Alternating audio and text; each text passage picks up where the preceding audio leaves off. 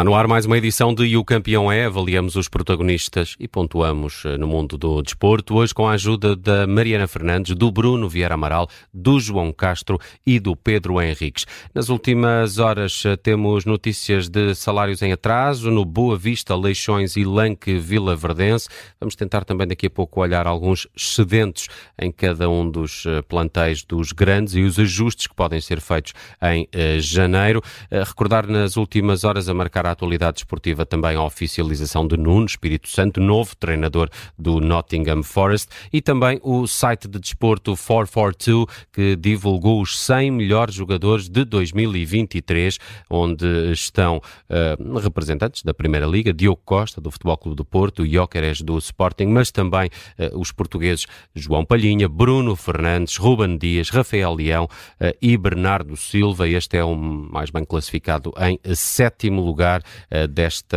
lista uh, da 442 dos 100 melhores jogadores de 2023. Uh, Bruno Vieira Amaral, com estas notícias de salários em atraso de Boa Vista, Leixões e Lanque Vila Verdense, continuamos, parece que todas as épocas a ter este fantasma de salários em atraso, de equipas que estão em plena competição, mas que lidam com dificuldades ah, financeiras. Ah, volta, é, é, também por causa disto que voltam questões como o, o financiamento, os direitos concentrados televisivos, centralizados, centralizados do, televisivos para, para as equipas portuguesas? Pois, mas eu acho que isso não é a bala de prata que vai resolver os problemas todos dos clubes. existem problemas estruturais, tem que ver com a própria viabilidade, uh, o, o, apoio que esses clubes têm uh, a nível local. São, são, eu estava a ver a, a lista uh, do, do, dos jogos da, da segunda liga uh, e, e, as audiências, o público nos estádios é, é praticamente inexistente, ou seja, não, não, não existe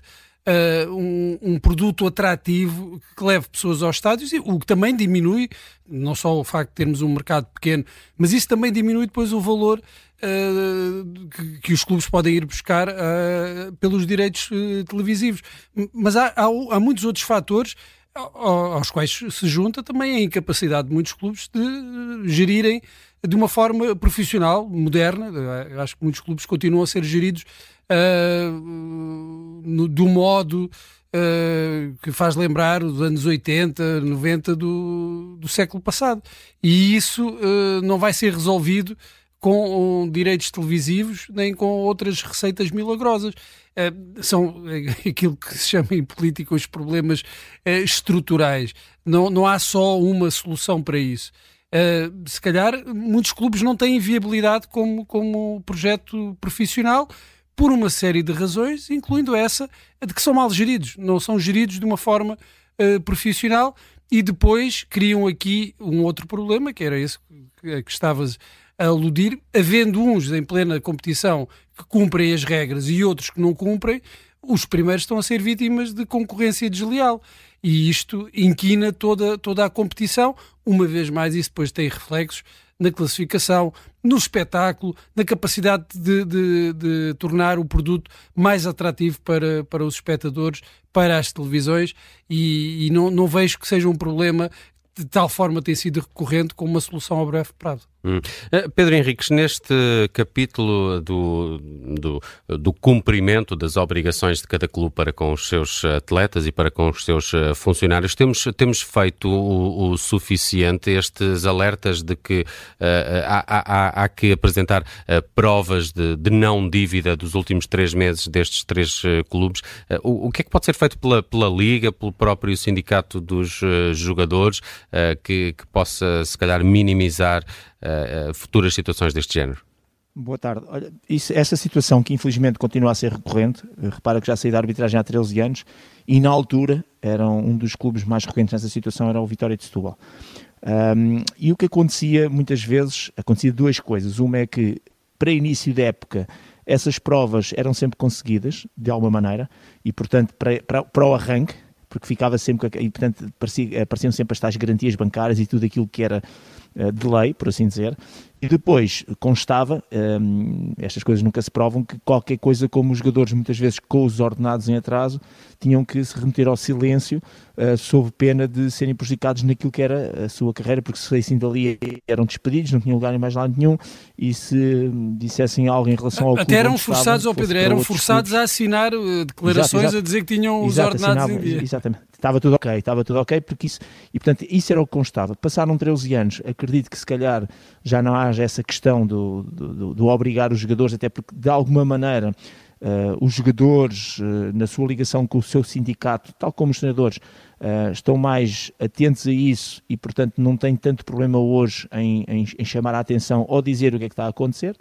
Um, mas o facto é que essas situações continuam a acontecer e muito recentemente esta, talvez aquela que tem sido mais evidente tenha sido a questão do Boa Vista, que tem vindo a falar, até porque Boa Vista na altura eh, não jogava a gota com o perdigota, ou seja, Boa Vista estava no topo, jogava bem, estava a fazer uma época fantástica com o Petit e havia esses problemas uh, de salários e atrasos. Pronto, depois foi a gota d'água e já não está lá o Petit, pelos vistos os problemas continuam na mesma e é uma situação sempre dramática. Eu acho que, que esta, eu não sei se é falta, não é, eu acho que não é falta de legislação, eu acho que em Portugal, se calhar à semelhança do que acontece com outras áreas, é mais a não capacidade de cumprir com a legislação que existe. Ou seja, há sempre depois uma linha A, uma linha B, que permite que os clubes, mesmo estando em cumprimento, possam, em mais um prazo, se um dia destes a, a regra for muito simples, está em dia, continuas na competição, não está, és afastado da competição, pronto, isto posto de maneira diferente, mas dentro deste princípio, deste objetivo, com a obrigatoriedade mesmo dos clubes cumprirem e, sobretudo, as pessoas que forem responsáveis pelos clubes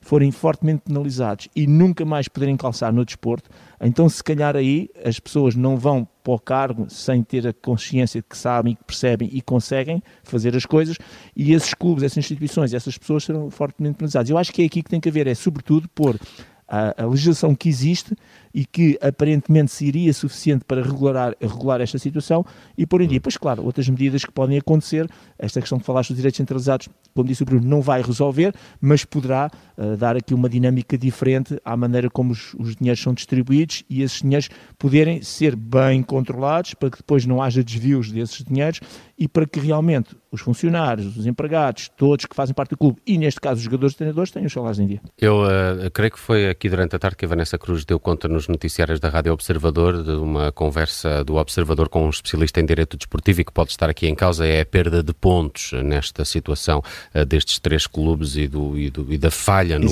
no controlo uh, salarial. V vamos avançar com outro assunto. Uh, Mariana Fernandes, bem-vinda também ao E o Campeão é. queria olhar contigo um bocadinho os excedentes de cada plantel, agora que se aproxima a janela de transferências de janeiro. Tem-se falado muito no Benfica do caso do João Vitor. nas últimas horas, Tony Martínez do Futebol Clube do Porto também tem sido notícia, creio pela imprensa alemã e há uh, também um possível excedente no Futebol Clube do Porto que é Gabriel Veron, tem estado lesionado, uh, mas com poucas hipóteses de ingressar no plantel. Uh, são estes os ajustes que Benfica e Porto deverão fazer em breve, se calhar primeiro com a saída de alguns e, e depois logo se vê o mercado. Sim, eu acho que João Vitor neste momento acaba por ser um caso um bocadinho paradigmático uh, no Benfica, uh, porque João Vitor está completamente arredado das escolhas de Roger Schmidt, ou seja, nem sequer é um jogador que seja pouco utilizado, é um jogador que não é utilizado, que nem sequer está naquela cadeia, naquela linha uh, de, naquela hierarquia, digamos assim, neste caso de defesas centrais, porque já percebemos que na ausência de Morato, que neste momento está adaptado a lateral esquerdo, quando é preciso uh, um defesa central para render Otamendi e António Silva, e aconteceu recentemente na Liga dos Campeões contra o Salzburgo, porque António Silva estava castigado, é Tomás Araújo, que surge com alguma naturalidade uh, para substituir uh, um dos defesas centrais titulares. Portanto, João Vitor, nem como central, nem alegadamente como lateral direito, porque se falou ainda no início da temporada que podia ser adaptado a lateral direito, já que o Benfica deixou sair Gilberto e não contratou ninguém para discutir o lugar com Alexander Bá, mas nem aí João Vitor conseguiu dar alguma continuidade e depois houve também aquele caso, eh, uma espécie de caso disciplinar com Roger Schmidt. O problema aqui de João Vitor e o problema do Benfica com o João Vitor é que eh, o Benfica pagou 9 milhões de euros por este jogador, portanto é um investimento que acaba por ser uh, elevado para um defesa central para a realidade portuguesa e, segundo as notícias e, e, aquilo que existe, é que o Benfica não abdica de um encaixe no mínimo de 8 milhões de euros por João Vitor. Eu acho nesta altura muito complicado, seja no mercado brasileiro, que alegadamente está mais interessado em João Vitor, seja no futebol europeu, que alguém dê 8 milhões de euros para um jogador que não só não está a jogar, como não conseguiu provar absolutamente nada uh, no Benfica. Portanto, acho que sim, acho que este é o caso, acaba por ser aqui o, o caso mais bicudo que o Benfica tem para resolver neste mercado de inverno e depois surge o outro lado, que é o lado das entradas. Eu acho que o Benfica tem de resolver o que é que quer fazer com a esquerda da defesa, se Jurasek conta, se não conta, se Bernat uh, é para fazer o empréstimo até ao fim ou se pode voltar ao PSG e se Morato vai fazer o resto da temporada adaptado à lateral esquerdo, já para não falar também na lateral direita, onde Osnas também está adaptado, ainda que aí Alexandre Bá a partida vai regressar em janeiro de lesão. No Porto, são dois casos dispares, ou seja, eu acho que Gabriel Verón está claramente a chegar a um ponto em que o Futebol do Porto quer mais uh, deixar de contar com o jogador e, deixar, e resolver o problema do que propriamente ainda esperar aqui por uma uh, resolução de um jogador que nunca conseguiu, prometeu imenso, mas que nunca conseguiu ter rendimento esportivo e que também custou 11 milhões de euros, portanto, estamos a falar de um, de um investimento algo elevado. E depois o caso então de Tony Martínez, que até ao início desta temporada até era solução, entrava muitas vezes, marcava até vários golos sempre que entrava, uh, fosse como suplente utilizado, fosse como titular uh, na Taça de Portugal ou na Taça da Liga, por exemplo, e que este ano deixou um bocadinho de, de ser opção e não tem sido uhum. tão utilizado e que poderá então ser uh, colocado, por exemplo, agora no União de Berlim, pelo, pelo menos são as notícias que, que, surgem. Acho que sim, acho que são estes os três casos. não me estou assim a recordar de nenhum sedentário uh, por parte do Sporting. O Sporting Vou um perguntar ao João Castro. Contado. Exato, eh, acho que não, não há propriamente assim um jogador neste momento que me salta à vista que esteja a mais, digamos assim, no plantel do Sporting. João Castro, consideras que é o Sporting que menos deve mexer neste mercado de janeiro, quer por não ter grandes excedentes, quer por eh, ter também as posições do seu 11 mais ou menos definidas? Boa tarde. Um, ehm, sim, até porque tem um plantel se calhar mais curto em termos de qualidade e em janeiro tem menos três jogadores que vão estar em competições internacionais, eh, como o Diomando, o Morita e o próprio Geni, e o que, o que faz com que as escolhas ainda sejam mais curtas. Se aliarmos à, à indisponibilidade quase constante de, eh, do Santos Just, fica mais difícil. Eu acho que há ali um jogador que, que poderia ser emprestado para rodar que é o SU. Acho claramente que é um jogador que precisa dessa evolução num, na, na, Primeira Liga, numa equipa e precisa realmente de minutos. Um, existia a questão também de Eduardo Quaresma, que tinha só 66 minutos até ao Clássico, um, e se o Sporting tivesse todos os centrais disponíveis, eu acho que iria ser emprestado. Um, mas atendendo àquilo tudo que eu disse eh, e atendendo à grande exibição que fez dentro do Porto e sobretudo na marcação que fez ao Galeno, acho que passa a ser opção, obviamente, para, para os próximos jogos, até porque o Sporting vai estar desfalcado. E portanto acho que dali do Sporting não há muito a fazer em relação a isso, uh, ou seja, não há muitos dispensados, tirando este caso que eu referi de S-Hugo, uh, há sim é posições para, para contratar e acho que aí o Sporting pode dar aqui um passo importante se, que, se realmente quiser vencer aqui as competições, o reforço de uma, duas, três peças. Para um, onde? Extremo, extremo, meio campo e defesa, acho que era importante. Um, um extremo que dê para a ala, do lado direito destro, que seja forte um para um, um meio campo que seja, um médio também, um oito que seja alternativo ao que o Sporting tem, e depois há aqui, aqui a questão também do, de um defesa, eu acho que o Sporting precisa de um, de um defesa direito, ou um ala direito, uh, não basta só ter Geni, Gaia é curto, Fresneda não, não, não, não começou bem e está lesionado, portanto acho que o Sporting vai, vai ter que ir ao mercado. Bruno Feira Amaral, o teu campeão de hoje e a tua nota? Olha, a minha nota vai para o Nuno Espírito Santo, que vai ter a oportunidade de treinar um histórico do futebol inglês, o Nottingham Forest. Não está num grande momento, mas por isso é que o chamaram. Eh, o Nuno Espírito Santo uh, fez um excelente trabalho uh, no Wolverhampton, conseguiu uh, o bilhete para o Tottenham, mas o Tottenham tem sido uma trituradora de treinadores e ele foi mais um triturado e agora tem uma nova oportunidade no melhor campeonato do mundo. Desejo-lhe felicidades e merece por esta escolha da equipa inglesa uma nota 16. Pedro Henriques, o teu campeão de hoje, a tua nota? Olha, é para o tema que, que, com que abrimos eh, hoje, é uma nota claramente negativa. Aliás, esta nota não é negativa, é zero. Uh, temos que resolver em definitivo esta circunstância da nossa Liga Portuguesa dos ordenados em atraso.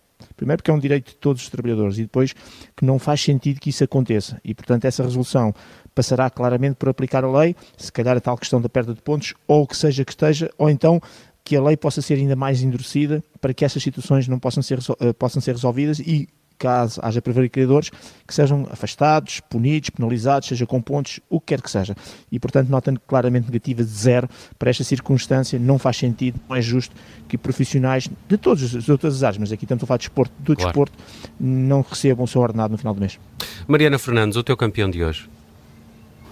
Olha, fujo um bocadinho aqui ao, ao, futebol hoje e vou para o basquete para dar um 15 uh, ao Nemias Queta. Ah, estava a ver. Mais... Ainda pensei que o Bruno Vieira Amaral o fizesse, não iria fazê-lo eu à, à sucapa no final desta edição do já Campeão. Passou, é. já, boa, já boa. passou um dia.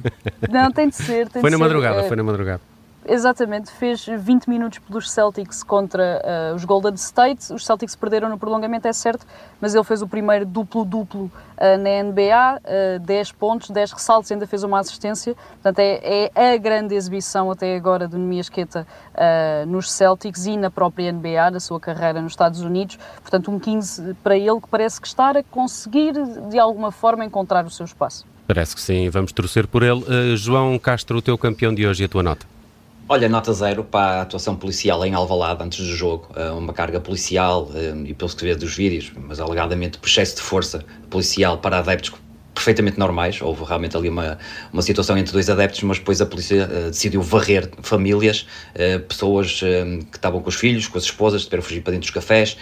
Um, tenho conhecidos meus que não foram ao jogo, foram agredidos e tiveram pontos na cabeça, portanto, bastonadas na cabeça, que é uma conduta imprópria da própria polícia, um, é o que fez com que realmente muitos adeptos não foram ao jogo, muitos adeptos ficaram com medo e quando se vai ao futebol, nós saímos sempre como, como, como é que saímos de casa, mas nunca, saí, nunca sabemos como é que chegamos. E essa é a questão. É a questão se queremos ter uma liga para as famílias, todas as entidades têm que cooperar. E não é. Eh, eu percebo que há grupos complicados dentro do futebol, mas a polícia tem que fazer uma avaliação de, daquilo que encontra. E neste caso, eram famílias que estavam lá e que foram completamente varridas pela polícia e, portanto, acho que existe aqui que o Ministério da Administração Interna faça uma investigação uh, forte e rápida sobre o assunto. Aí fica a nota e o campeão do João Castro, juntamente com o Pedro Henriques, com a Mariana Fernandes e o Bruno Vieira Amaral, estiveram comigo aqui em mais uma edição de E o Campeão é. Regressa amanhã à mesma hora.